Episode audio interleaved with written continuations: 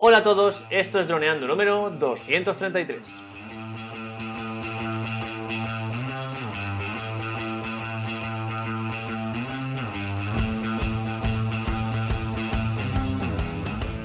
En el programa de hoy vamos a hablar sobre los 10 errores que debemos evitar con nuestro DJI Air 2S, pero antes que nada recuerda, droneando.info, cursos online para pilotos de drones, aprende fotografía aérea, vídeo aéreo, edición y pilotaje avanzado a través de videotutoriales guiados paso a paso. Hola Dani, ¿qué tal? Hola Calle, hola droners. Pues nada, aquí estamos, vamos a comentar eh, los 10 errores que estuvimos viéndolo ayer, no ayer, no, el domingo pasado en YouTube este vídeo que hicimos relacionado con el DJI Air 2S, que ya llevamos unos cuantos, ¿no, Calle?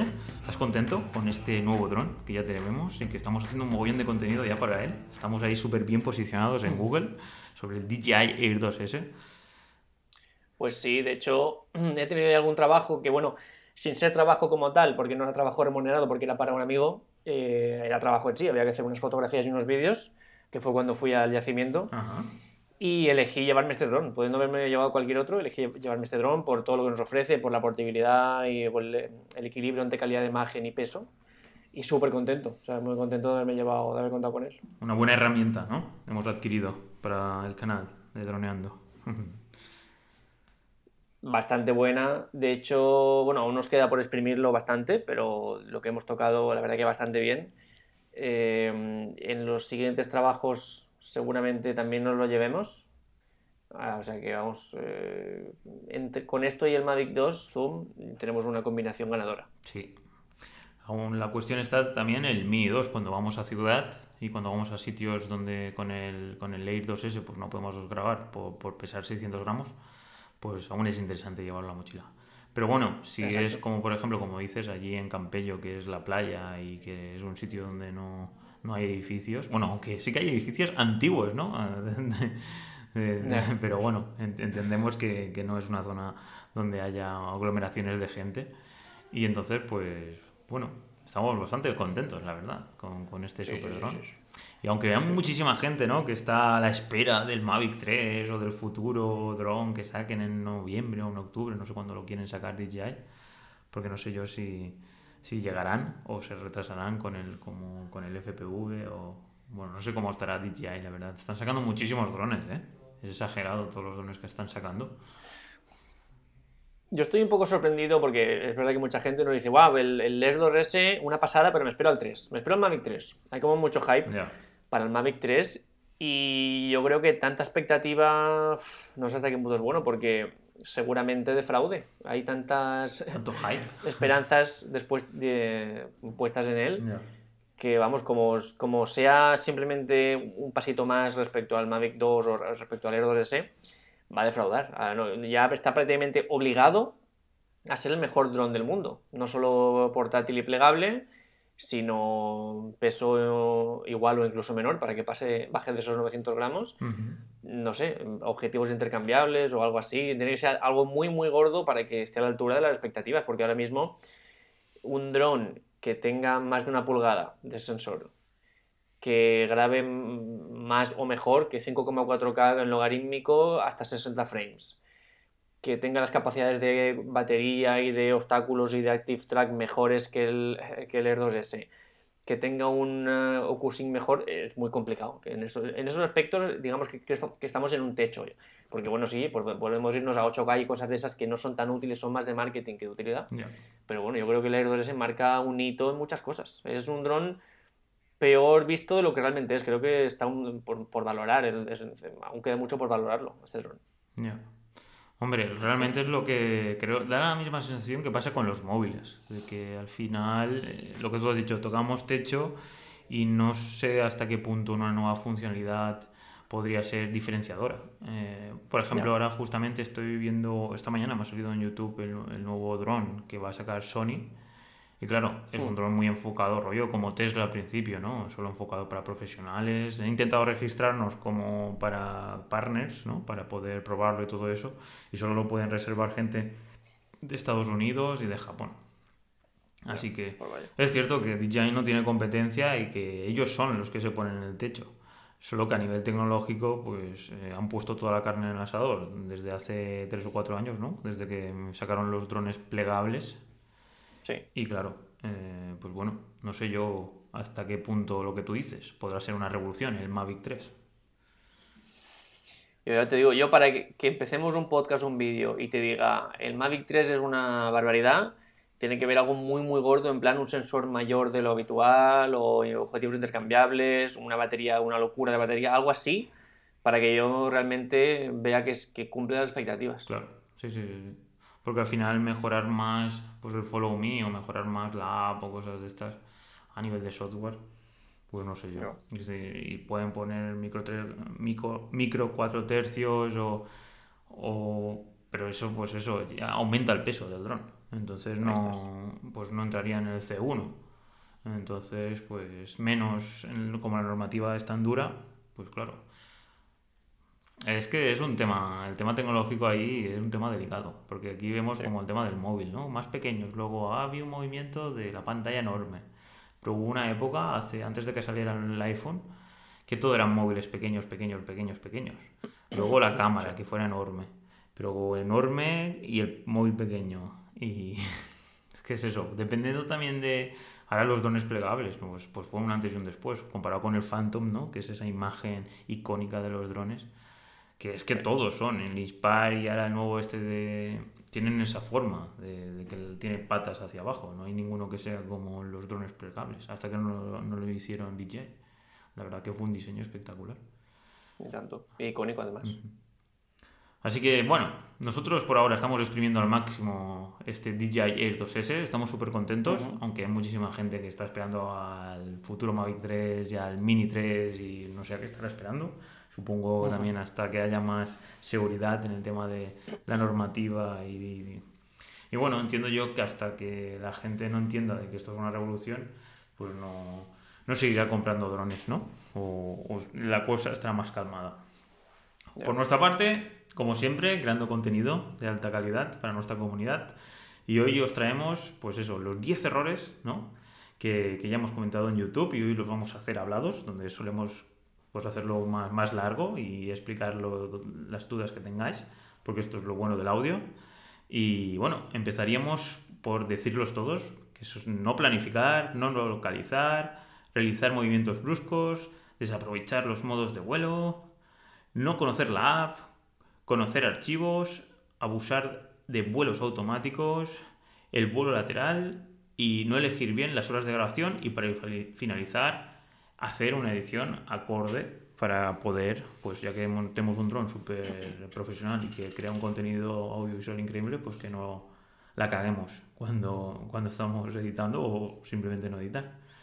Eso es. Así que, en pocas palabras, calle, no planificar, que es algo que solemos siempre hacer mucho hincapié.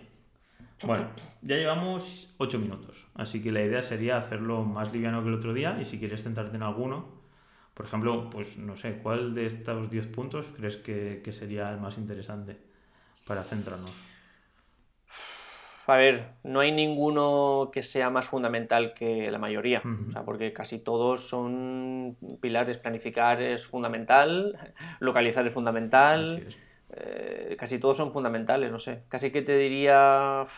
eh, yo diría que movimientos bruscos, porque es el que más vemos, Ujú. porque en los, en los, eh, trabajos que nos envían y tal, y planificar en general, mm, metiendo un poco también la localización y, y un poco pues tema de, vuel- de vuelos, modos de vuelo y todo eso. Vale, Diría así, planificar y, y lo que digo, y movimientos y, bruscos. y y movimientos bruscos. Muy bien, pues vamos a empezar por esto, que esto el detonante, como bien dices, es justamente el material que nos envían pues, los alumnos de Droneando y aparte trabajos profesionales que vemos en las redes. Eso también es algo, es un detonante bastante curioso de que haya gente que venda o que tenga un producto profesional audiovisual con drones y que veamos que hay un margen de mejora muy grande en este tipo de, de productos que hacen, en estos productos audiovisuales. Entonces, la pregunta aquí, podríamos decir de que, por lo visto, hay mucha gente que ve un plano de dron y no se percata que está bien o está mal si mete brusquedad dentro. Porque otra cosa es que estés intentando transmitir violencia o movimiento muy rápido, ¿no? Porque hay en algún momento donde sea interesante meter brusquedad en un dron, por ejemplo. Por supuesto, a ver, tampoco, como siempre decimos, porque nosotros siempre marcamos muchos eh, mandamientos, ¿no? muchos mandamientos, decimos los, los 10 trucos o las 10 cosas que no debes hacer, los 10 errores, y son como una lista, pero tampoco me gusta que se tomen al pie de la letra como diciendo esto es los 10 mandamientos, lo que dicen Calle y Dani, eso a misa. Tampoco es eso, porque nunca le queremos poner alas a la creatividad. Entonces, como norma general, el 90 y mucho por ciento de las veces no queremos movimientos bruscos en, nuestro, en nuestra imagen. Pero eso no significa que haya momentos, de hecho os voy a dar un ejemplo, en los que sí que se busque o, se requiera un movimiento en la imagen. Y me refiero, por ejemplo, a un plano concreto, bueno, a varios planos, pero bueno, de una, de una serie en concreto que es Juego de Tronos, que hay mm, muchos planos aéreos. Mm, si habéis visto Juego de Tronos, pues por ejemplo, batallas entre, por ejemplo, los dos hermanos Baratheon. Eh, tampoco quiero dar muchos detalles, pero para que la gente que ha visto la, serie sepa de qué hablo. O entre los bastardos, ¿vale? Este, este, tipo de batallas en los que los creadores y el director, para mostrarnos a los ejércitos, hacen, fingen que hay un águila mm, sobrevolando la zona y entonces nos muestran las hordas, ¿no? los ejércitos y tal. Entonces, claro, como se supone que esa imagen, que nosotros sabemos que está hecha con un dron, pero se supone que está hecha con, una, con un águila, meten un, efecto de tembleque, de handheld, o sea, de, cámara al hombro, para que haya un movimiento así como un tembleque que parezca que estés volando con un pájaro, que un pájaro no es del todo estable. Esto, por supuesto, está grabado con un dron súper fluido y súper estable y luego en postproducción se mete ese tembleque. Pero no significa que haya determinados planos que en un contexto, para contar eh, la, historia que se requiera, pues sí que se pueda meter eh, este tipo de movimientos. Pero como norma general, Dani, yo sí que 100% movimientos fluidos. Así es. La cuestión es lo que tú has dicho, ¿no? Que es decir, la persona que en este caso está en el control de los drones, el que está pilotando el dron, debe crear esta toma que sea fluida. Luego en postproducción o en edición o la persona que quiera contar la historia con ese tipo de, sentimiento ¿no? o desde esa perspectiva ya decidirá si meter un efecto o no. Eso es. Pero es que bueno, en cine también pasa la, enorme mayoría de películas que vemos hoy en día, sobre todo de acción, hay un movimiento de cámara al hombro eh, sobre todo en peleas, hay template tú te estás fijando y directamente casi que en la misma pelea no estamos viendo nada porque la cámara se mueve tanto que, prácticamente ni, ni, diferencia lo que está pasando. Y eso la mayoría de veces está grabado con un Steadicam, es decir, con una cámara fluida, un, estabilizador, y luego en postproducción le metes ese handheld, ese movimiento, ese tembleque, para darle más dinamismo pues, a esa escena en concreto. Pero casi siempre va a ser mejor grabarlo fluido y luego meterle tembleque que no al revés. Así no tener tembleque que ya te condiciona. Pero bueno, si alguien quisiera hacerlo manual, pues se podría hacer en manual el tembleque. Entonces aquí la pregunta sería, pues eso, ¿cómo nuestros alumnos, cómo la comunidad de drones puede mejorar a no hacer este tembleque, a no hacer movimientos bruscos, para que, si en este caso pues tuvieran la oportunidad de crear un contenido audiovisual de alto standing, pues ya que fueran los, los editores o el director quien ya decidiera meter ese, ese, ese tipo de efecto.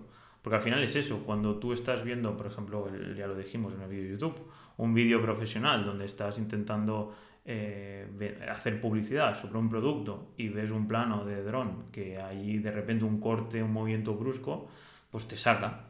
Y no te saca porque nosotros sepamos de drones y vemos que eso no está fluido. Es que si, es al final lo que siempre decimos, es una cámara aérea. Que decir, si tú estás grabando a una persona y haces un movimiento brusco, te saca del momento, porque de normal la cabeza cuando la mueves, por muchos movimientos bruscos que haga, por ejemplo ahora casi me rompo el cuello haciendo un movimiento brusco, el, los ojos siempre te lo, te lo estabilizan, no hay movimientos bruscos. Es decir, tú miras, ahora mismo estoy mirando una mochila y la mochila no, es decir, no noto que, haya movimientos bruscos, porque tenemos un gimbal dentro de nuestro en el cerebro bueno, los ojos ya tienen en gimbal y nuestro cerebro aparte luego crea la imagen.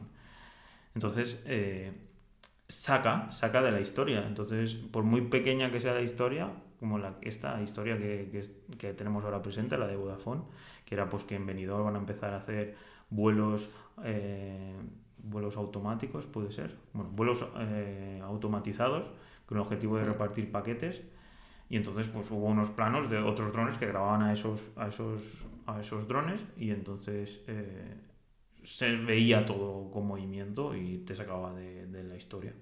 Entonces fue bastante incómodo, la verdad. Y fue curioso ver cómo pilotos de drones profesionales hacen esos tipos de planos. Y tanto. La verdad es que fue curioso. De hecho, bueno, eh, es extraño, ¿vale? Porque también es un poco, a veces está la marca de, ah, pues este, este hace vídeos con dron. Y ya como está esa marca, casi que el que no entiende mucho de vídeos ya pues te pone en un altar simplemente por saber despegar un dron, aunque no sepas ni cómo grabar, ni cómo exponer, ni cómo editar. Entonces, por un, por un, lado tenemos eso, si en esa situación en la que hablamos, que es un vídeo de Vodafone, si ponéis Vodafone Business Drones o Vodafone Business Benidorm, veréis que es un vídeo en el que hay octocópteros de estos grandes volando por ciudad y cuando hay planos como qué es lo que están grabando estos octocópteros se ve fatal porque está moviéndose sin ton ni son y es un desastre. Entonces, claro, cuando tú ves a alguien con ese despliegue, con el mando enorme, con el octocóptero, con, tres portátiles que vimos ahí, no sé, parecía que estaban em, conectando con un satélite, pues ya no hace falta ver lo que está grabando para que tú, o sea, tu, subconsciente diga, ostras, un súper profesional tenemos aquí en la sala. Entonces, eso por un lado. Y por otro, que también muchas veces em, hasta la misma persona no es consciente de eso, simplemente como ya tiene el drone y tal, se autopone la, la etiqueta de profesional y no no mejora en ese aspecto, que es un problema muchas veces que veo. Cuando tú te pones la etiqueta de soy experto, cuando tú consideras yo en esto ya soy experto, estás en un punto en el que te cuesta aceptar más la, crítica ajena, aunque sea constructiva, o los comentarios para hacerte mejorar, porque tú se supone que tú ya estás en un nivel superior. No es lo mismo como mm, estás aprendiendo de algo, yo qué sé, pues a coser, y por supuesto pues ahí estás más abierto a cualquier ayuda, pero si tú ya te consideras experto en costura es muy difícil que alguien venga a darte un consejo y tú lo aceptes de buen grado. La mayoría de personas no, no, son así. Entonces, claro, pues también pasa eso. Hay gente que no evita este error en el principio, se queda ya con eso como una cosa suya y sigue su camino y el problema es que vemos ya pilotos que son profesionales, que están haciendo trabajos para marcas y empresas y hacen estas cosas que es una cosa que no dijimos en el, vídeo. Vamos, ahora vamos a ver em, eh, cómo podemos hacer esto para mejorar, pero se me olvidó decir, Dani, que aparte de no hacerlo, casi que es más importante no, no, ponerlo en el montaje final, porque nosotros también hacemos movimientos bruscos cuando estamos colocando el dron, cuando hacemos un movimiento por lo que sea, estamos aún midiendo la órbita, también nos pasa lo mismo, hacemos algún movimiento más brusco de lo normal y no pasa nada, por eso repetimos tantas veces y por eso eh, nos planificamos todo eso. Pero no lo ponemos en la, edición, final. O cogemos los tres segundos en los que no está el movimiento brusco. Esa es la clave un poco. El, gran problema que vemos es que lo hacen y lo meten en la edición final, que eso es el crimen más grande. ¿no? Eso, todo eso también es bastante importante. Sí, ahí podemos detectar también que no hay comunicación entre el piloto y la persona que edita, ¿no? Porque al final, si esta persona eh, está haciendo un producto donde van a vender drones, pues lo interesante es que se vea el dron o se vean planos desde la altura. Entonces, claro, a lo mejor no, como bien tú has dicho, no, no, no han repetido los planos o no han volado en modo cine o pues al mismo tiempo que estaban, no sé, intentando seguir el dron o algo, han reutilizado esos planos que a priori no eran no estaban enfocados para crear un contenido audiovisual de calidad, sino eran para otro mm. tipo de menesteres y entonces la persona que ha editado pues ha tenido que meterlo en calzador y entonces pues no ha podido crear un contenido acorde a, pues, a lo que se supone que debería hacer un profesional. De hecho, yo, de los mayores problemas que tenía cuando hacía un trabajo para terceros, es decir, una empresa que hace vídeos pero no tiene dron, me contrataba a mí para que hiciera solamente los planos aéreos y luego ya editaban ellos, pues uno de los problemas más grandes que tenía es que luego veía el montaje final y al final, cuando estás grabando algo, por bueno que seas, siempre cuando estás eh, al inicio del clip o algo de eso, siempre se te queda algún movimiento más brusco. Y si ese editor no lo ve, o no se da cuenta, o no lo aprecia, o no lo valora, o lo que sea, pues lo mete en el, clip final. Y digo, ostras, tengo aquí un vídeo que si yo saco pecho de que he hecho esto y alguien lo ve, me va a decir, pero tú cómo metes aquí esto con un movimiento brusco, con un giro de rotación o algo así. Y al final para empezar, que cada vez he ido aceptando menos esos trabajos porque me salía más, más caro de lo que ganaba prácticamente por la mala publicidad. O sea, una de dos, o lo utilizaban bien y el mérito se lo llevaba a otro, o lo utilizaban mal y era un motivo de, de, vergüenza para mí. Entonces, lo que fui haciendo antes de empezar a dejar de admitir estos trabajos fue pulir muchísimo lo que grabo. Es decir, yo a lo mejor eh, la batería dura lo que dure, veintipico minutos, pero el clip en cuestión, hay que hacer una órbita, pues yo solo grabo el momento justo de la órbita, aunque haya que repetirla, pues tres clips de la órbita, pero no grabo todo el desplazamiento ni Yo una cosa que hago mucho es cuando voy a empezar una órbita, me sitúo en el, inicio y doy una vuelta, o sea, una rotación moviendo el gimbal para ver qué tengo alrededor. Entonces, eso, eh, pues, súper brusco, por supuesto, porque estoy viendo, estoy mirando a ver aquí, aquí abajo qué tengo, aquí al lateral qué tengo, qué tengo detrás, para eh, despejarme el camino. Si eso lo grabo y luego me lo ponen en un clip, me están pintando la cara. Entonces, yo lo que hacía era medir muy bien cuando empezaba la órbita, entonces le daba clip para grabar y nada más acababa, em, paraba. Esto por una parte me viene bien a mí porque hay menos cortes de estos extraños y también al editor pues le hago la, vida mucho más fácil porque no tiene que seleccionar prácticamente nada, se, lo doy prácticamente hecho. Claro, sí, sí, sí. Al final es también está este estilo, ¿no? Quiero decir, al final tú trabajas de una forma, tú tienes unos conocimientos y una práctica y si el editor en este caso no te conoce o trabaja de forma diferente, aunque realmente el bien, podemos decir que está bien definido, ¿no? que es que sea agradable a la vista y que la persona no se vaya a ver el vídeo, quiero decir, no, es como si fuera una aplicación móvil, pues que no tenga bugs y que no sea fea, ¿no? una, una web o pues que funcione, o un coche, ¿no? pues todos nos gusta un Tesla, un Mercedes, tal, los diseños, tal. Pero puede que no tengas el conocimiento suficiente, ya sea porque pues no tienes mucha experiencia o siempre has vivido en un entorno donde todo lo que has hecho ha estado bien por ejemplo, esto sí que es interesante respecto a nosotros con, con todo, que siempre estamos a merced de, de, nuestra comunidad y la comunidad al final es la que decide si está bien o no está mal, que, o está mal. Es mm. decir, con las, los analytics que tenemos, con el acceso a datos que tenemos, podemos saber si un producto estamos mejorándolo o si lo estamos empeorando, o simplemente que a la gente no le gusta. Entonces, cuando tú estás creando contenido y no eres muy consciente de si gusta o no gusta, o, y nadie te da feedback, pues es difícil ir mejorando. Entonces van pasando los años, van pasando los años, vas creando un contenido que la gente te paga porque puede que seas el único en tu entorno, pero no, no iteras y no mejoras, no hay una crítica constructiva y no hay una mejora eh, que, se, que sea palpable. Entonces luego cuando viene otra persona del sector, pues le llama la atención el trabajo que, que han estado haciendo durante X tiempo. Claro. Por eso hay muy pocos compañeros que se animen a abrir un canal de YouTube. Nosotros no paramos de animar a bueno, gente que está registrando los cursos, que empieza a hacer ya sus trabajos. Eh, estar en YouTube es un aprendizaje continuo. Pero claro, supone que te tengas que exponer. Tienes que abrir tu alma, no hay medias tintas, tienes que poner tu cara, tu marca, tu voz, tu todo, y es estar desnudo ante una cámara. y en nuestro caso, aparte de eso, estamos desnudando nuestro trabajo porque mostramos todo, no solo el clip, sino los parámetros de cámara, mm, qué filtros, todo, todo, todo, el, archivo en concreto, qué calidad, nos estamos desnudando por completo. Esto, si no estás completamente seguro de lo que tú estás haciendo en cuanto a trabajo con drones, es muy complicado y tenemos compañeros y, bueno, alumnos en general que yo los veo que, son, buenos, tienen buena madera, tienen potencial y les digo, tío, es el momento de abrir un canal de YouTube porque esto te va a hacer crecer, no, no de suscriptores y visitas, sino tú, en cuanto a comunicar y en cuanto a todo. Vas a crecer un montón porque esa es la crítica más mm, directa que vas a tener y es semana a semana. O sea, nosotros tenemos un examen semanal, semanal porque publicamos semanalmente, pero bueno, llegan todos los días los comentarios y ahí da igual que seas quien seas, eh, vas a tener una crítica y no es una crítica que o sea, es algo que ha reaccionado alguien de, esa forma al ver tu trabajo. Entonces tú, pues, sí que lo escuchas o no, pero ya la tienes ahí. Y, esa es la gran lástima de que muchos, que además nos pasa tanto en nuestro sector como en muchos otros, que vemos que hay gente que domina, que tiene conocimientos tal, pero no se atreven a dar el paso a YouTube porque tienes que desnudarte y tienes que mostrarte, vamos, débil o tal cual. Así es. Es, es curioso esto, ¿no? De que estemos acostumbrados a pagar eh, cursos súper caros, la universidad, el colegio, donde pagamos para que una persona nos juzgue.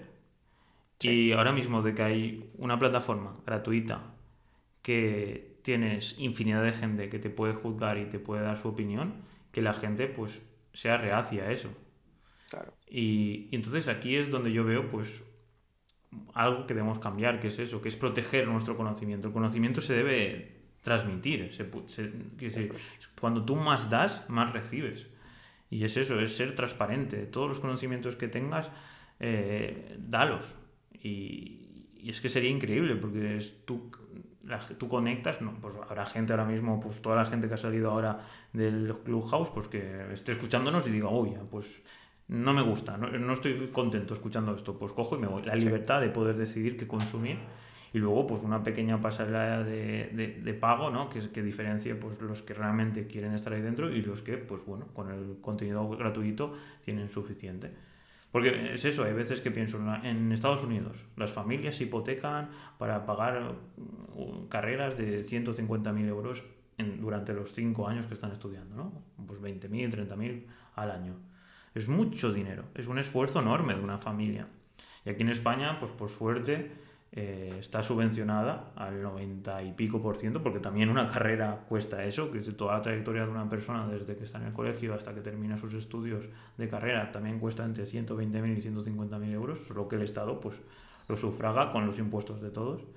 Pero hay mucha gente que sale de allí y, tiene el síndrome del impostor, no sabe qué quiere hacer, tiene miedo a, a, a transmitir sus conocimientos y encima tiene miedo de hacer cosas porque opina, cree que no tiene experiencia. Entonces aquí tenemos una herramienta increíble que podemos ir cogiendo experiencia, contando historias, que es no solo contando historias, sino convenciendo a gente, porque ahora aquí es, tenemos una historia, contamos historias, por ejemplo la historia que estamos contando hoy, sobre eh, los errores que debemos evitar con nuestro DJI Air 2S, pero hay un objetivo principal, que es la confianza, que, pues, que María, Javi, Daniel, Álvaro, David, Albert, Daniel estén aquí con nosotros y estén escuchándonos en directo y estén utilizando su tiempo. Es decir, eso, esa confianza sin, sin ni nos pagan ni nosotros les pagamos porque nos estén escuchando. Y, y, es una recompensa increíble, ¿no? Poder influir en la gente y sobre todo pues motivar, porque realmente nuestro principal objetivo es pues crea explica y quítate el síndrome del impostor de encima y que eres una persona y que puedes aportar muchísimo a la sociedad y que tú puedes y tú vales, ¿no? Ese sería el mensaje así.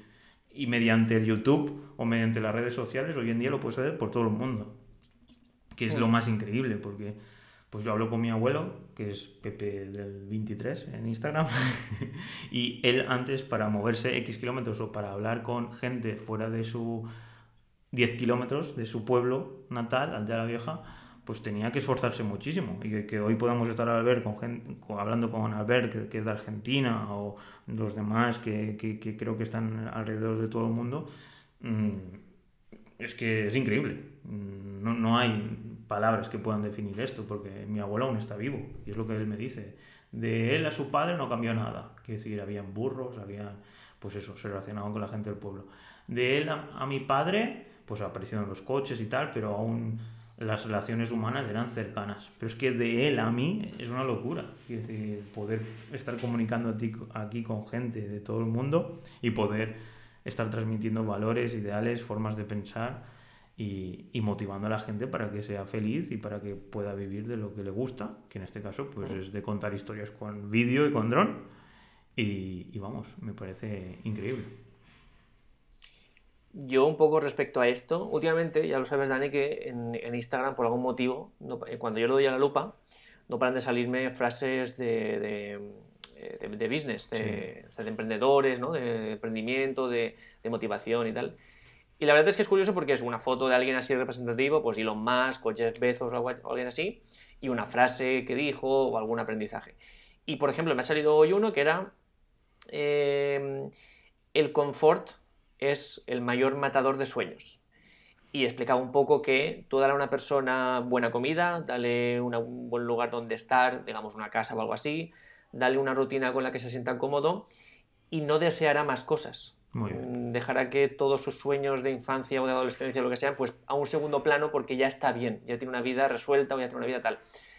Y esto es un poco lo que yo quiero aplicar a lo que estamos hablando. Existe mucho la figura de una persona que, por ejemplo, hablando de drones, ¿no? Por supuesto, tiene un dron, pues queda con la imagínate, Dani, yo quedo contigo, te enseño las fotos que hago, los vídeos que hago en privado y tú dices, wow, pues son súper vídeos, son súper fotos. Y, entonces tú me haces sentir bien, ¿no? Me das ese feedback positivo, tú seguramente con quien hables, pues hables bien de mí en ese sentido.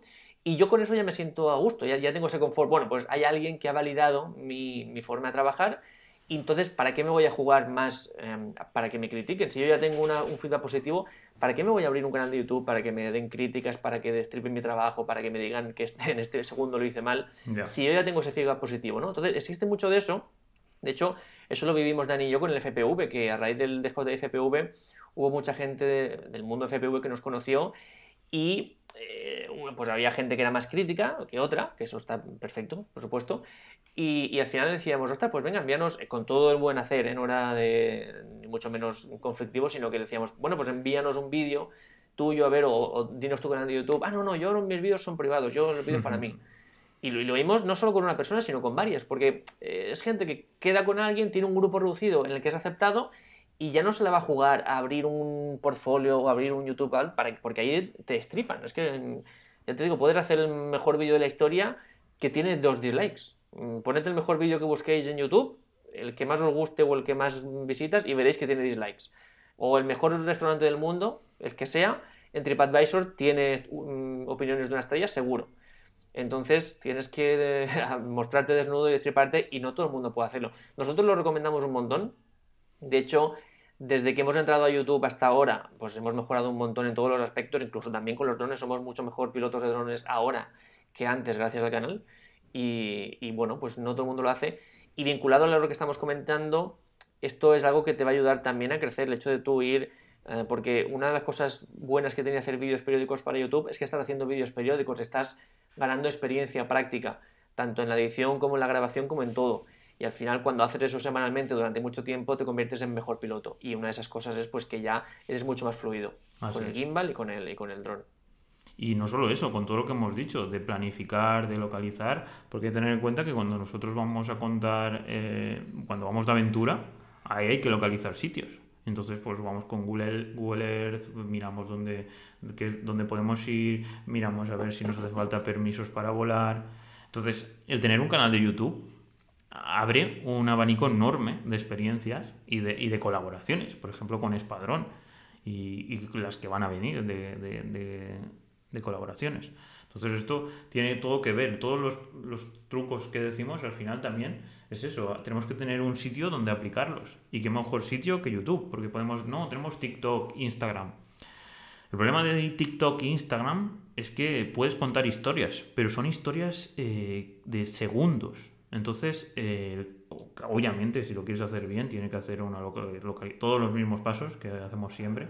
Pero el feedback no suele ser tan sumamente espectacular como el de YouTube. La gente no se suele explayar, o le gusta o no le gusta. Entonces, si le gusta, se va a quedar más, y si no le gusta, no se va a quedar más. Bueno, podéis ver ejemplos en nuestro TikTok. En TikTok, pues hay vídeos que ha hecho Calle que son extremadamente creativos en base a lo que. a sonido. Bueno, que mejor que lo explique Calle, pero hay uno que tiene 900.000 visitas. ¿No, Calle? ¿Ya? ¿Tanto? O 800.000, no sé. Hay uno que, que, que, la idea era mm, de las cosas que no se pueden hacer con dron o ahora no me acuerdo la idea base, pero es una idea y entonces en 15 segundos tienes que transmitir algo que la gente realmente piense eso. Entonces, esto es, creo yo que es más complejo, ¿no? Que contar, hacerte un guion, como hicimos el otro día, y dar 10 pasos. No sé yo que Calle, que en este aspecto es el que se está centrando en crear el contenido para, lo digo por si hay gente que piensa, no, mejor hacerme Instagram, no, mejor hacerme TikTok, no, mejor... Porque aquí es lo del calendario, empezar a hacerte un calendario y pensar a cómo empezar a crear contenido.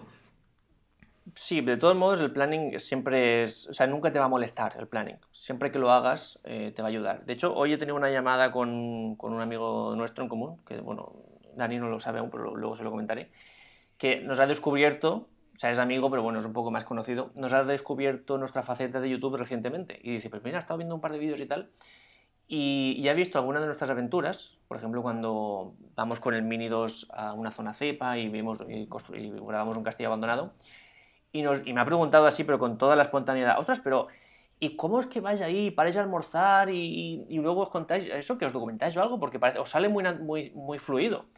Y digo, hombre, es que casi que lo que más tiempo gastamos es en el planning, en, cómo hacer esto aquí. Que aquí vamos, en este minuto vamos a parar a almorzar, primero comes tú y hablas de esto, yo como luego y hablo de esto otro. Luego cuando estemos allí, mientras yo estoy en el castillo, tú te quedas por fuera y comentas esto. Está todo más que planificado, porque si no, número uno, es un jaleo grabarlo, porque no sabes lo que te has dejado por grabar ni lo que tienes que grabar. Y número dos, en edición es una pesadilla literalmente sería imposible sacar un vídeo semanal de 12, 18, 20 minutos, que es lo que hacemos, sin planificación. Mm, en cuanto a edición sería imposible, o bueno, mm, habría que tener un equipo de, trabajo más que, o sea, bastante más grande del que tenemos. Así que la planificación es fundamental y es que nunca te va a molestar, nunca vas a tener un planning y vas a decir, ostras, me ha salido mal por el planning, nunca, porque siempre te va a beneficiar, porque el planning, entre otras cosas, no significa que cuando surge algo no lo puedas grabar. Todo lo contrario, te surge, lo grabas, pero el planning ya tienes la base para que no se te escape nada. Claro, si te aparece una toma que te parece súper llamativa o... De igual forma, ahí el problema está en la repetición, porque imagínate que cuando estamos en la sierra aparece un ciervo, ¿no? o aparece una cabra, pues a lo mejor, oh, graba, graba, graba, graba, pero lo puedes meter como anécdota, no lo puedes meter como un cámara lenta o cuando le quieres dar cuando intentamos contar historias que metemos mucha cámara lenta y eso ahí hace falta repetir mucho y tal, al final es lo que dices. Con guion es, es lo que funciona al final. Y cosas así de repente, no, graba esto, graba aquello. Eh, pues luego llegas a casa y no, y no tienes nada que hacer porque te aburres de, volver a ver todos los archivos. Ya. Pero bueno, ahí también entra un poco la habilidad que nosotros eh, vayamos teniendo con un dron. Si nosotros somos al principio novatos, pues nos va a venir bien por supuesto, aparte del planning, repetir los planos, que lo decimos siempre también. Si tenemos que hacer una órbita, pues lo hacemos tres veces. Claro. Tres veces y, entonces seleccionaremos lo mejor de lo mejor. Todo eso, cuando somos novatos, pues nos vendrá mejor, pero ya cuando tenemos experiencia, eh, cuando tenemos sobre todo años de experiencia, si surge algo, pues tendremos más capacidades para captarlo bien a la primera que si somos novatos. Es, normal y vamos, tenemos que entenderlo, pues es bastante normal. Sin ir más lejos, cuando fuimos, la primera prueba creo que fue del Air 2S, o la segunda, no recuerdo, que fuimos a grabar un estadio de fútbol por la noche. Fuimos a las siete y pico, creo que eran, y no se hacía de noche porque queríamos testear la calidad en, de noche, con, muy poca luz. Pues faltaba una hora y pico para hacerse de noche. Y, llegando allí al lugar que habíamos eh, planificado, queríamos ir con tiempo, y de repente vimos que había unas nubes ahí chocando contra una montaña y dijimos, ostras, esto en un Hyperlapse puede quedar genial. Pues simplemente hicimos dos Hyperlapse para las dos montañas que habían, como por supuesto tenemos ya mucha experiencia haciendo Hyperlapse, ya sabemos em, qué tipo de fotos tenemos que hacer, cada cuánto el intervalo, con qué estilo de Hyperlapse, pues todo eso lo, tenemos más que testeado, que con este dron, que apenas lo habíamos, bueno, en Hyperlapse no lo habíamos probado aún, pero simplemente, pues si sabes cómo se hacen los hyperlapse, simplemente hicimos dos hyperlapse, uno hacia una montaña y uno hacia otra, mientras estábamos haciendo tiempo para lo otro y nos salió perfecto, porque es un poco por la experiencia y tal. Pero eh, ya digo, esto va un poco en, el camino, pues de según la experiencia que tengas.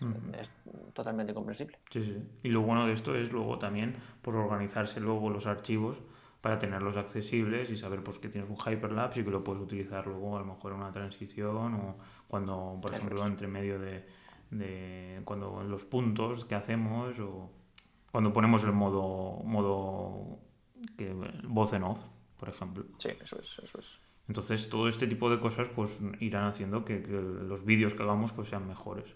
Entonces, cosas así que para ir terminando los puntos. Por ejemplo, el tema de los vuelos automáticos y el tema del vuelo lateral, por ejemplo, pues a nivel de marketing es cierto de que siempre hacen mucho hincapié en el tema del follow me. Y el follow me, pues sí, está bien pues para jugar un poquito, pero cuando quieres realmente contar historias, lo mejor es que haya un piloto o alguien controlando los mandos y haciendo los movimientos suaves. Eh, por ejemplo, ¿cuándo podemos utilizar el follow me? Pues a lo mejor para cuando estás solo, más lo ve, porque por ejemplo si vas a seguir un coche o vas a seguir algo, pues sería más interesante que alguien dentro del coche estuviera todo el rato siguiendo el, moviendo el dron. Entonces, este tipo de cosas que son mucho marketing, ¿no? El, Follow Me 3 o todo este tipo de tecnologías que lo hacen a nivel de software están muy bien, pero no aumentan mucho la calidad a la hora de, de tú crear el contenido audiovisual. Es más, pues, una herramienta de marketing. Y bueno, y ya el tema de que el dron le han quitado los sensores laterales, pues en este aspecto es para las órbitas, por ejemplo, automáticas, pues, pues está un poco. Pues no, no, ha sido muy buena estrategia por parte de DJI. La verdad que aún no lo entendemos. No sé si alguien tendría la respuesta. Ah. Pero vamos, ahí en pocas palabras es pues de que hay que tener más ojos, lo que comentaba Calle, de, de que antes de hacer una órbita mirar a los lados a ver si, hay, si se choca con algo y, y bueno, intentar pues revisar todas las zonas antes de, de poner vuelos automáticos porque aunque no sea automático, si nos movemos lateralmente también existe la posibilidad de que, de que tengamos un accidente. Entonces esto está bastante... Es interesante tenerlo presente. Entonces el tema este del DJI 2S es una muy buena herramienta para seguir... Bueno, obviamente lo que decíamos, si tienes, no tienes más recursos, pues un Mini 2 sería la mejor herramienta y sobre todo luego mezclarlo con una cámara en mano. Por ejemplo, la M50 que nosotros estamos muy contentos, ¿no, Calle? Con 900, bueno, 900 no, con 600 euros puedes ya hacer algo. Y tanto, ¿no? de hecho, justo estaba pensando si hacemos algún vídeo vinculando eh, Mini 2 y Air 2S de alguna forma, diferencias, porque hay gente ahora mismo que está dudando entre uno y otro según necesidades, por supuesto. Eh, nos parece muy evidente que el Air 2S es mejor, pero hay cosas en las que, en las que el Mini 2 es mejor. Em, entre otras cosas, cuesta la mitad o menos de la mitad. O sea que estamos hablando de dos cosas, dos mm, productos bastante distintos. Entonces estábamos pensando algo de eso y también eh, nos ha dado la oportunidad un poco de vincular nuestro vídeo, que es cómo empezar en el mundo de los drones, que damos tres opciones. Y, y, ahí básicamente lo que decimos en ese vídeo es que merece la pena empezar en un escalón inferior en cuanto a presupuesto si tú puedes destinar un 60% de tu presupuesto al dron y un 40% al resto de cosas tipo cámara, tipo gimbal, tipo accesorios que te pueden ayudar a dar un, salto en cuanto a tu nivel, que ir a lo máximo, ir pues con el 100% de mi presupuesto me compro el 2, o sea, el, dron, pues tengo 1000 y me gasto 999 en el Air 2S solo con una batería sin filtros, pues eso es peor, porque vas a sacar menos calidad de alguien que se ha gastado 600 en un Mini 2, 700 mm, con los filtros y con 800 ha comprado también un gimbal para el móvil y solo con eso con el Mini 2, con los filtros, con baterías extra, con gimbal para móvil, con un móvil que grabe bien, va a hacer mejores vídeos que tú que solo tienes el Air 2S con una batería. Entonces nos ha dado un pie a, vincular un poco ese vídeo, que es uno de los que más valor aportó en nuestros inicios de YouTube. Y a lo mejor tenemos que hacer algo así en el próximo vídeo, Dani. Sí, sí, totalmente de acuerdo. También en Instagram me han estado comentando eso de vídeos anteriores, eh, sobre todo esto, de cuánto gana un piloto de drones y pues qué, presupuesto tenemos que tener para empezar en el mundo de los drones. Y sería súper interesante, ahora que han, se han actualizado los, ahora que tenemos el DJI Air 2S, pues el Mini 2, y pues ya llevamos ya cuatro meses o cinco meses con la M50 y aparte pues eh, José tiene la Sony que nos comentó. Entonces también nos comentó de que, de que sería interesante también probarla y tal. Y, y entonces eh, es eso, si vas a hacer una inversión de 1.000 euros, pues mejor hacerlo con una, serie de herramientas que te permita contar historias eh, con un presupuesto más bajo, pero desde el principio al final, ¿no? Porque también hacemos hincapié con el software de edición. Ahora mismo, pues yo estoy probando el LumaFusion en el iPad, va muy bien, la verdad. Te estoy mirando ahora de comprarme un Apple Pencil y es bastante completo, pues cuesta 32 euros la aplicación. Funciona tanto en iPhone como como en iPad. Eh, es muy interesante. Eh, le puedes meter el 5.4 con el iPad Air 3, que este pues costó 300 euros de segunda mano, tiene 256 gigas. Entonces, es ir viendo también todas las opciones que tenemos para crear historias, porque al final eh, pues tenemos que ver si con esta herramienta, por ejemplo, algo que no me ha gustado es que no le puedes meter GIFs. pues eso es algo que pues que no me ha gustado porque, por ejemplo, hoy que estaba haciendo vídeos para, para LinkedIn y para Instagram, quería meter un countdown, que es una cuenta atrás, de, segundos. Y entonces en vídeo, pues he entrado a una página web y pesaba, no sé, 6 gigas. Era muy exagerado porque eran 4K. Y yo, pues bueno, voy a bajarme un GIF que pesa 20K y un GIF dentro de un vídeo y, como en Adobe Premiere se puede y en Final Cut y en infinidad de aplicaciones de escritorio se puede pues en, en LumaFusion no. Entonces tengo que bajarme a la otra app que pase los GIFs a, lo, a, MP, MP, 4 o, o Ya. Y bueno, ahí estoy. Así que esto sería, Cayetano, el tema de contar historias. La verdad que en ese aspecto estoy súper contento. Porque a ver, creo que también va con el carácter. Esto cuando lo hablo con María, de tener ganas de influir en la gente y sobre todo, pues, ¿cómo decirlo? tener la necesidad de intentar ayudar a los demás, ¿no? Pues eh, YouTube obviamente nos permite esto, porque quién iba a decir hace, bueno, creo que YouTube es del 2000, antes salió antes del, del iPhone, creo recordar, 2003, creo recordar, ya tiene 18 años. Y un sitio donde de forma gratuita puedes subir tus vídeos, porque recordemos que Vimeo es de pago y todo lo que esté guardado dentro de un ordenador hay que pagarlo porque ese ordenador está encendido. Entonces es una oportunidad increíble. Y aparte la forma que tiene la, de buscar. Eh, por muy contenido muy raro que hagas, siempre hay demanda. No es como Instagram y como TikTok y tal, que si por cualquier cosa no apareces en el momento adecuado ya no existes. A mí es lo que no me gusta de Instagram, que es solo el momento de publicarlo. ¿Sabes? Luego es imposible que te encuentren con el buscador. O esa es mi experiencia. de eso vive es muy difícil. esa red social es muy diferente a, YouTube, por ejemplo. O Facebook, que es el timeline para abajo y todo lo viejo ya no aparece. Y porque tiene esa herramienta de mostrarte lo pasado. Lo de hace 10 años, no sé qué, no sé cuántos. y te saca una, una, una, foto de cuando vivíamos en Valencia. Pero vamos, en ese aspecto estoy súper contento con YouTube y hay muchísima gente llorando. No sé si te habrás fijado, si tienes la misma sensación que yo, pero estoy viendo un montón de vídeos quejándose del algoritmo, de que están muy hartos de YouTube, de que lo están pasando mal. Y no sé si es que lo han enfocado mal, de que han, han empezado a ganar mucho dinero de repente de YouTube, se han acomodado, como decíamos antes, y ahora YouTube está cambiando o la gente ya no consume ya no hay un hype tan alto de lo que creaba y entonces está ganando menos dinero y entonces pues se ponen tristes y empiezan a culpar a, YouTube. No sé, eso es bueno, tampoco nosotros somos muy grandes, pero la gente que tiene rollo no sé, he visto a Ibai ahora quejándose de YouTube, que le han baneado la cuenta una semana, que no sé qué. Ibai Llanos. No sé si lo has visto. Sí, sí, porque decían que un vídeo suyo incumplía las normas de maltrato infantil o algo de eso, creo por hacer un, vídeo de risas. Pero bueno, al final eh, lo que no podemos hacer es cuando va bien y cuando nos da dinero callar la boca y cuando nos va mal a la mínima poner el grito en el cielo. Porque también es cierto, el otro día lo, pensábamos Dan y yo, nosotros hemos generado ya en, YouTube, de hecho voy a verlo en directo, pero hemos generado ya más de, medio millón de, visitas. O sea, más, de medio, más de medio millón de espectadores únicos han visto nuestros vídeos. ¿Vale? De hecho, ¿Y cuántas horas? Voy a poner... lo puedes ver?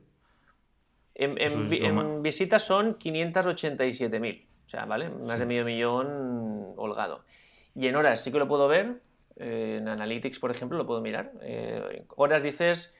Eh, ¿Cuántas horas... ha utilizado nuestra comunidad para vernos? ¿Cuánto tiempo ha dedicado nuestra comunidad en, vernos? Vale, pues 64.000 horas. Casi 65.000. 65.000. Nosotros hemos generado todo esto gratis. Nadie nos ha cobrado por Mm, almacenar nuestros vídeos, ni por mostrarlos a una audiencia potencialmente mundial, ni por mm, ponernos la plataforma que nos pone YouTube de comentarios, de likes, de todo. Eso no hemos pagado nada por eso nosotros. Em, entonces, si nosotros estamos creciendo, como estamos creciendo, es porque hay un altavoz, que en este caso es YouTube, que nos permite subir nuestros vídeos, mostrarlos al mundo, obtener feedback inmediato además de la gente que ve esos vídeos y poder, mm, además con toda la data que nos da eh, YouTube, perdón, con toda la data que nos da YouTube, em, podemos utilizar eso para mejorar nuestros próximos vídeos. Y de, la forma es que vídeo a vídeo vamos mejorando. y todo eso sin pagar nada.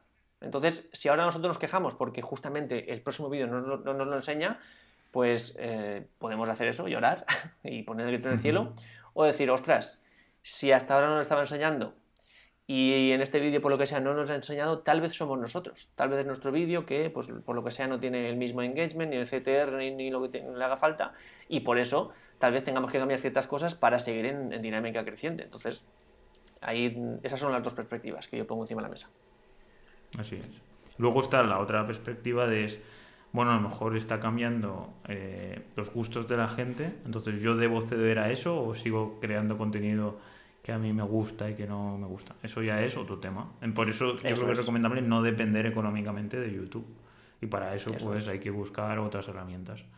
Entonces, como por ejemplo, pues productos digitales alrededor, ya sean membership sites o e-commerce o lo que sea. pero al final teniendo una comunidad de gente le puedes preguntar qué producto quieren. Por ejemplo, hay muchos creadores de contenido que hacen presets. Nosotros, por ejemplo, están dentro de nuestra suscripción directamente. Hay gente que los vende. Pues 30 euros un preset. O un pack de presets, 70 euros. Ahora no sé los precios, pero creo recordar que hay algunos youtubers que hacen ese tipo de, de, forma de monetizar. Entonces, pues hay muchas vías. Entonces, animaros, animaros a todos los que estáis aquí y, queréis contar historias, que empecéis, donde os sentáis cómodos, que empecéis con un guion y ya sabéis que tenéis todos nuestros cursos ahí que, bueno, Calle, ¿cuál es el curso eh, que crees que debería empezar a mirarse y a poner en práctica para empezar a crear contenido en YouTube? Pues en casi todos los que hemos hecho que tienen que ver con el vídeo y con el vídeo de drones en concreto, hacemos hincapié en la planificación y en todo eso, pero tal vez en el que más hemos hecho hincapié sea en el curso de filmación con dron, que es uno de los primeros cursos fuertes que hicimos, en el que ponemos toda la carne en el asador y completamos todo el proceso creativo, desde crear el guion, planificarnos la grabación, ir a grabar y luego eh, lo editamos todo, o sea que digamos todo, es como si fuera un trabajo que hacemos todo el proceso. Pero por ejemplo, recorrimos también el mismo camino en nuestro curso de vídeo para inmobiliarias, que también hicimos lo mismo. Hacemos todo el planning, de hecho lo hicimos en la casa em, y hacemos todo. O sea, el mismo recorrido lo, lo, hicimos también en el vídeo para inmobiliarias. Así que bueno, esos dos pues son los que nos ayudarían en ese aspecto. También decir que esto es en cuanto a cursos, pero vídeos gratuitos mm, en, nuestra, en nuestro canal de YouTube allí ya horas y horas para aprender un montón gratis también. Sí, sí, totalmente de acuerdo. La única diferencia es pues, que en el droneando.info pues, los tienes mucho más organizados, no hay publicidad y aparte pues haces que esto, todo esto sea posible. Al final hay que ser consciente de que Calle y yo estamos aquí y tenemos que vivir, tenemos que comprar el pan, comer un poquito, porque nos gusta estar flaquitos. Y, y nada, pagarnos algún dron que otro, porque al final aún nos lo regalan nos han empezado a regalar, a regalar los Freewell, que ya es algo, ya es, ya es, un ahorro de... Ya, por lo menos nos han regalado 150 euros, ¿no, Calle? Dos, más, más. dos no, más, más. Del Mini nos regalaron dos packs y del Air 2S nos han regalado otro y del FPV otro. No sé cuánto, pero será bastante. Pero bueno, pues empresas que colaboran. Yo por decir un poco esto de...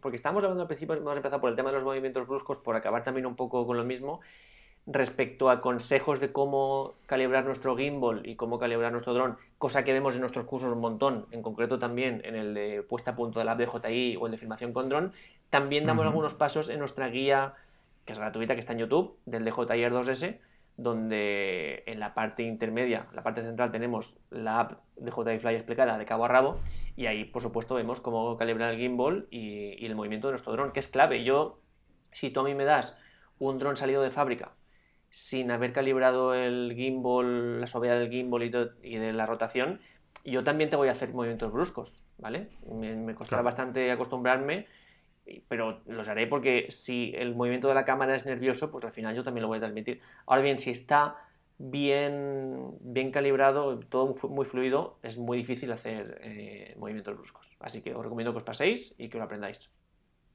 Genial.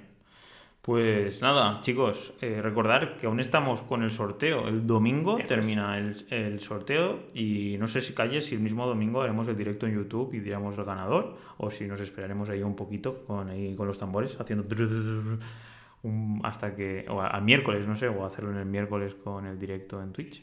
Pero bueno, eso iremos viendo, lo hablamos tú y yo y ya decidimos. Así que ya sabéis, si queréis ganar un Mini 2, aún estáis a tiempo. Eh, dos consultorías, los filtros de Freewell.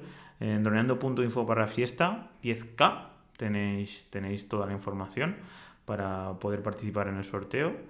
Aparte de eso, pues lo que ha dicho Calle, todos los miércoles a las 8, las próximas semanas o meses, ya iremos viendo.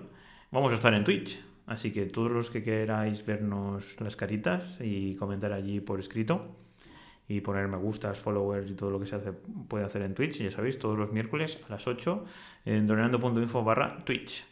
Así que, o buscando droneando barra baja info en Twitch, también estamos allí. ¿No? Droneando barra baja info, he dicho, ¿no? Sí. Genial. Sí, eso es. Pues así estaría el tema. Así que creo que me voy a despedir. Calle, ¿quieres comentar algo más?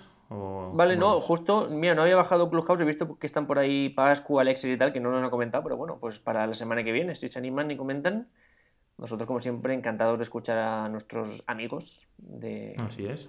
de nuestra comunidad, pero bueno, sin compromiso, aquí no ponemos la pistola a nadie, quien quiera hablar que hable y quien no, pues para la semana que viene. Así que chicos, como siempre un placer estar aquí con vosotros. Y el miércoles, Dani, ¿a qué hora? A las 8. ¿En, España? ¿Hora España? ¿Hora España? En Twitch. En Twitch, sí. Así que nada, me voy a despedir. Venga. Así que hasta aquí, chicos, drones, calle, el programa de esta semana. Muchísimas gracias a todos vosotros por vuestro apoyo, por vuestras valoraciones de 5 estrellas en iTunes, por vuestros me gustas y comentarios en iVoox y por seguirnos en Spotify. Finalmente, muchísimas gracias a todos los que estáis suscritos a Droneando.info, a nuestros alumnos, a nuestros queridos alumnos, que cada vez somos más, ya sabéis, 10 euros al mes porque sin vosotros, como bien he dicho durante el, Clubhouse, esto no existiría. Bueno, nos podéis escuchar en droneando.info barra podcast, todos los podcasts, ya llevamos, este es el 233, es una locura ya. Así que nada, muy contento de estar aquí con vosotros y nos escucharíamos el miércoles que viene.